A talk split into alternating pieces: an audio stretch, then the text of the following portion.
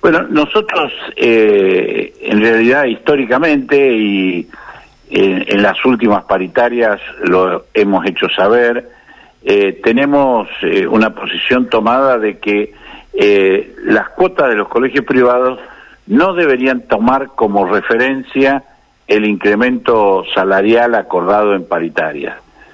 Eh, no obstante, el Ministerio de Educación no ha querido el tratamiento de esa temática y ha continuado aplicando una vieja disposición del año 2003, la número 018 del año 2003, disposición del Servicio Provincial de Enseñanza Privada, eh, no es ni siquiera una resolución ministerial ni un decreto del gobernador, pero sí tiene férrea aplicación que cada vez que se incrementan los salarios, el Servicio Provincial de Enseñanza Privada autoriza el incremento eh, de las cuotas eh, de los colegios privados en función del subsidio y del incremento que hayan recibido los docentes.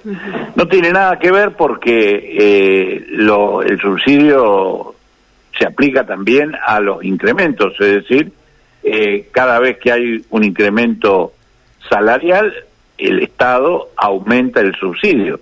Por lo tanto, no hay mayor costo que se pudiera argumentar para aumentar la cuota de los colegios privados. eh, no obstante, eh, vuelvo a repetir, esto se sigue aplicando y, y, lo lamentamos. Eh, creo que es la primera vez que los padres eh, se plantan frente a esta situación, un poco por lo exagerado de, del incremento, porque efectivamente, mientras no hemos llegado en lo que va del año a un incremento del 100% de la inflación, eh, las cuotas se han incrementado en mucho más que eso. Y bueno, eh, a raíz de esto nosotros hemos reiterado nuestra postura públicamente, se le hemos hecho saber al ministro de Educación y esperamos que haya una respuesta en este sentido, porque, porque la cosa se va a agravar.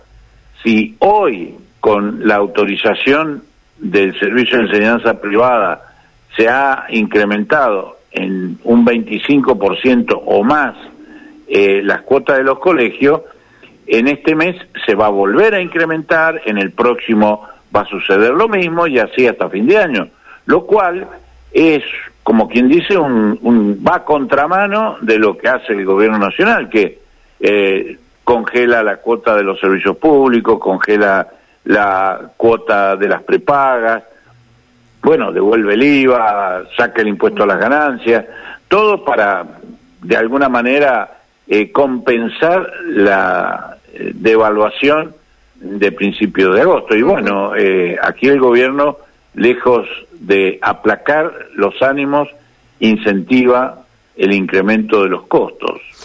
me parece que debería ser un poquito más coherente en esa política. A escala, tal vez, pero algo similar han visto en otros colegios. Sí, sí, sí, sí, hay notas, hay reclamos, hay hay pedidos de audiencia al director del Servicio Provincial de Enseñanza Privada, sí, sí, sí, sí, no, no es no es el único caso, este y creo que bueno tal vez lo de la Salle tomó más estado público. Me parece que hay más periodistas en entre los padres de los alumnos del Colegio de la Salle que en los otros colegios. Bueno, eso no lo podríamos afirmar, pero sí por lo menos... No, me parece. Claro, pero eso llama la atención, llamó la atención porque, bueno, si se quiere, habla de una comunidad un poquito más acomodada y, bueno, por eso llamó la atención que hayan convocado a la prensa para dar a conocer cuál era la realidad que estaban afrontando. No todos tienen el mismo poder adquisitivo, esto está claro. hay gente que, que, está un poquito mejor, o hay gente que no, tal vez, y que se está viendo eh, en serias dificultades para poder este, afrontarlas. Ahora, yo querría preguntarle, lo, lo, corro un poquitito de este tema puntual, y querría preguntarle sobre eh, la propuesta que uno de los candidatos presidenciales está llevando adelante cuando habla de vouchers, cuando habla de decir, bueno, comprar la posibilidad de acceder a distintos niveles de estudio, tal vez un poquito mejor, bueno, A ver, ¿cuál es la mirada que tienen ustedes? ¿Qué opinión tienen? ¿Cómo lo analizan? Ah, en primer lugar, nosotros entendemos que el Estado y el Estado Nacional, junto con las provincias y los municipios, los que tienen que conducir el sistema educativo argentino. Eh, los vouchers, eh, el, candidato que es Milei ha, ha mencionado como ejemplos Suecia y Chile. En Suecia eh, sí se aplica el sistema de voucher, que significa a la postre que el Estado, que es el que administra los vouchers, no como dice mi ley que los van a administrar los padres, el Estado, eh, en función de la cantidad de alumnos que tiene cada escuela, distribuye su presupuesto educativo. Pero hay que tener en cuenta dos cuestiones. No hay paga de ninguna especie por ningún alumno, ni en las escuelas estatales, ni en las escuelas privadas. En Suecia todo es absolutamente gratuito. Y vuelvo a repetir, esos vouchers o esa forma de distribución del presupuesto la hace el Estado, no los padres. Y en donde sí se aplicó el sistema de voucher en manos de los padres fue en Chile, fue un desastre y lo dejaron de lado, ya no se aplica más. Es decir, que eh, es, muy, eh, es muy simpático decir vamos a eh, subvencionar la oferta y no la demanda. Eh, y, pero en definitiva lo que hacemos es, un desastre del sistema educativo. Y lejos de entorpecer eh, este tipo de administraciones, porque los padres no saben de administrar el sistema educativo, lo único que saben es la escuela que le gusta para su hijo y en definitiva muchas veces siguen eh, la inquietud de los hijos que se quieren juntar con, sus amiguitos del barrio o los amiguitos del club y en definitiva entonces son realmente mm, opiniones o caprichos eh, infantiles los que terminan eh, definiendo a dónde va el dinero que supuestamente el Estado depositaría en esas cuentas con esos vouchers. Esto no, no garantizaría mejor calidad educativa. No, para nada, en absoluto, todo lo contrario, todo lo contrario. Eh, y además no se podría hacer como él da a entender de que eh, todos los meses se distribuirían los vouchers. No, no, es decir, inscribe el alumno, entrega los vouchers y se terminó la historia. Eh, porque la escuela no puede estar a expensa de lo que suceda mes a mes con el criterio, el gusto, el parecer o la opinión de los padres o de los alumnos sobre que si continúan o se cambian de escuela.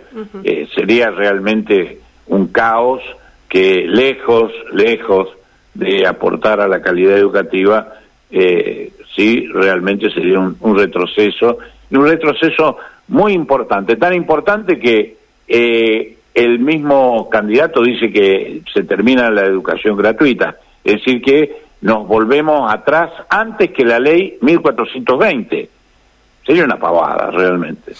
Yo pienso en la deserción escolar, si se llegase a aplicar. Sería un motivo más o, mucho más eh, fuerte, si se quiere, y, bueno, sería motivo de frustraciones, de gente que quedaría fuera del sistema, de niños que quedarían fuera del sistema educativo. A priori y sin pensarlo demasiado, me parece que ese sería uno de los resultados que podría arrojar esta aplicación. Sí, no, y además, bueno, tenemos que decir, bueno, nosotros tenemos una organización jurídica, la Constitución eh, pone en manos del Estado la responsabilidad del sistema educativo, la Ley de Educación Nacional también dice lo mismo, entonces realmente e, eso sería propiamente eh, una, una opinión que no tendría ningún asidero ni ninguna factibilidad de concretarse. Claro, no sería fácil de aplicar, habida cuenta que hay una normativa, una ley que ya establece cuál es la educación en la República, y de modificarla sería necesario otra.